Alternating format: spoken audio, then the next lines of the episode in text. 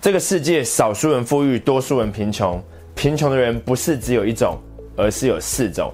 但只有其中一种穷人能有机会变成有钱人，其他的三种将会终身卡在贫穷的状态。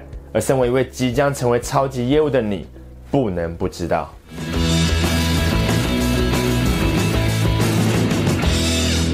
What's up, guys？我是张麦克，欢迎收看今天的节目。如果你是第一次来到我的频道，想要学习关于业务销售、对生活工作有用的知识跟技巧，赶快点击订阅频道跟打开通知小铃铛，才不会漏掉任何东西哦。很多人对钱这个主题都有困惑的想法，到底该怎么做才能真的赚到钱呢？而身为一位准超级业务，要先对钱有正确的观念，才能够让你避免大起大落的情况，不是只有把订单签下来这么简单。所以我会在这个钱的系列主题中，会来跟你完全剖析你还没有钱的真正原因，以及该怎么做才能真的赚到钱，也能保有你累积的财富。我在上一期节目我跟你分享钱的四个自然法则。如果你还没有看过这段影片的话，点击荧幕上方的链接，先看完后再回来看这段影片，你才能获得最完整的理解。每个人小时候的愿望之一，不管有没有说出来，都希望自己长大之后可以变成有钱人。从来没有任何一个人希望自己长大之后变成穷人的。那我先来帮“贫穷”这个字下个定义。那在这里，我指的并不是一种心态，像是贫穷的心灵之类的。我指的贫穷是一种对金钱感到匮乏的状态。那匮乏的意思是缺乏或是不足。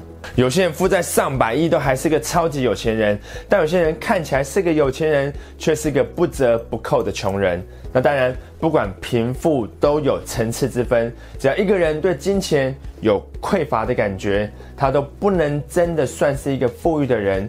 虽然他没有那么穷，但定义上他就是一个贫穷的人。那以下就是这四种类型的穷人。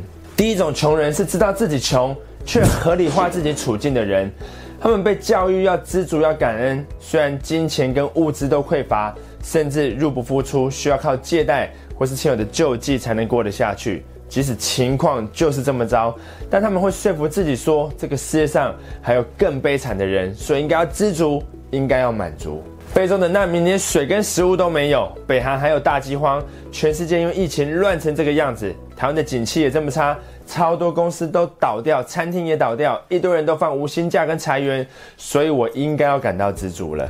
没错，这么想的确可以让你感觉舒服一点，但就是因为这样的想法。才让一个人卡在贫穷的状态里面。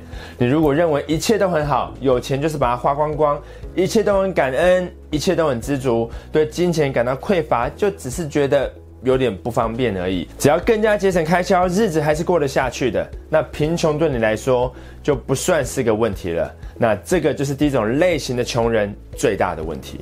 所以不要去合理化自己的财务困境，把自己跟非洲的难民比，实在是一点都不合理。要感恩，要知足，就不能做财务规划吗？当然不是。难道想办法学新的技能，让自己的收入提升，就代表不知足吗？当然也不是。第二种类型的穷人，就是以为自己不算穷，但实际上并不富裕的穷人。那最具代表性的就是中产阶级的工作者，他们并不觉得自己算是穷人，甚至觉得自己还算过得去，已经比很多人都好很多了。所以他们一有钱就会去贷款买东西，不管是房子、车子还是其他的奢侈品。中产阶级最重要的一个特点就是负债。他背了很多债务，因为他喜欢贷款买东西。他的收入越高，他想要买的东西就越多，背负的债务就越高。那中产阶级的收入永远赶不上他的支出，这就是为什么他们算是第二种类型的穷人，因为他们的消费习惯跟负债的状态，让他们对金钱始终有匮乏的感觉。所以贫穷的状态不只跟收入的高低有关，也跟支出与负债有完全的关系。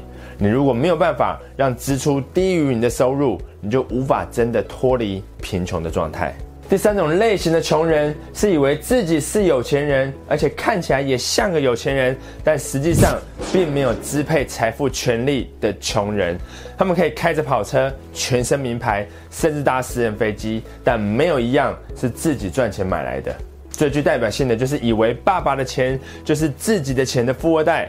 或是嫁入豪门当少奶奶，但只有领零用钱，实际上并无法支配财富的人。这种类型的穷人有一种特性，就是会无度挥霍自己或家里的财富，因为钱都不是自己赚来的，当然也不会知道赚钱的辛苦，更不会知道要去珍惜或守护这笔财富。所以你经常听到富二代或是富三代败光家产，讲的就是这种看起来像是个有钱人，但实际上是第三种类型的穷人。最后一种类型的穷人，就是知道自己很穷，但决定要采取行动来脱离贫穷的人。很多企业家或是成功人士小时候都是这种类型，那也只有这种类型的穷人能够有机会脱离贫穷。台湾的经营之神王永庆小时候家境贫寒，勉强让他读到国小毕业。十五岁的他听了祖父的话，决定要走出山区，去找到一个能够赚到钱的地方，帮助妈妈养活一家人。写出《哈利波特》的 J.K. Rowling 成名之前是个落魄的单亲妈妈，要靠政府的补助才能维生。但她坚持，不管再怎么贫困，都还是要挤出时间来写小说。还有更多数不清的白手起家，在各行各业的成功人士，通常都是很小就决定要努力赚钱来脱离贫困。他们每天起床都看着自己的贫穷，痛恨自己的处境，决定有一天。一定要出人头地，要创办一间超级大公司，把自己拖出贫困的泥沼。那这一切呢，就是因为他们很清楚的知道自己的处境，也决定要改变现况。事实的情况是一个知道自己贫穷，也决定要采取行动的人，是可以随时脱离贫穷的。他们没有说这个世界上还有其他比他更惨的人来合理化自己的处境。他们也因为尝过贫穷的滋味，所以通常也养成节俭的习惯，让他们得以避开中产阶级的负债陷阱。最后，当他们成功的时候，他们知道自己是怎么爬起来的，所以就不会无度挥霍自己的财富，让自己再度陷入贫穷的状态。我事实上，很多成功的企业家在成功之前都创业失败过很多次。可能也破产过很多次，但他们的心态没有破产，信用也没有破产。他们从错误中学习，然后再次出发。那最后就是我们一般大众看到的那种成功的形象，但他们自己知道这一切都不是偶然的。OK，以上就是这四种类型的穷人。那第一种呢，是知道自己很穷，却合理化自己处境的人。他们告诉自己说，这世界上还有更悲惨的人，所以要知足常乐，不要想太多。那第二种呢，是以为自己不算穷，但实际上并不富裕的中产阶级。他喜欢贷款买东西，让收入永远赶不上他的支出。那第三种呢，是以为自己是个有钱人，看起来也像个有钱人，但实际上并没有支配财富权利或拥有创造更多财富能力的穷人。最后一种也是唯一有机会能够脱离贫穷的，就是知道自己很穷，但决定要采取行动来脱离贫穷的人。很多在各行各业的企业家或是成功人士，小时候都是这种类型的人。所以现阶段对金钱的匮乏不是你最大的问题，不知道自己贫穷或是不打算脱离贫穷的状态才是。看到这里，你应该已经发现自己或身边的人是哪种类型的穷人了吧？但你可能会说，没有啊，我身边的有些人的确是很有钱啊。没错，那这个就是我在下一集节目要来跟你分享的四种类型的有钱人。四种类型的有钱人里面，就只有一种人能够持续创造更多的财富，影响更多的人，让自己永远保持在富裕的状态。但另外三种呢，则会逐步的衰败，那最后可能会掉回贫穷的状态。你想要知道自己会是哪一种有钱人吗？不要错过下一集的节目哦！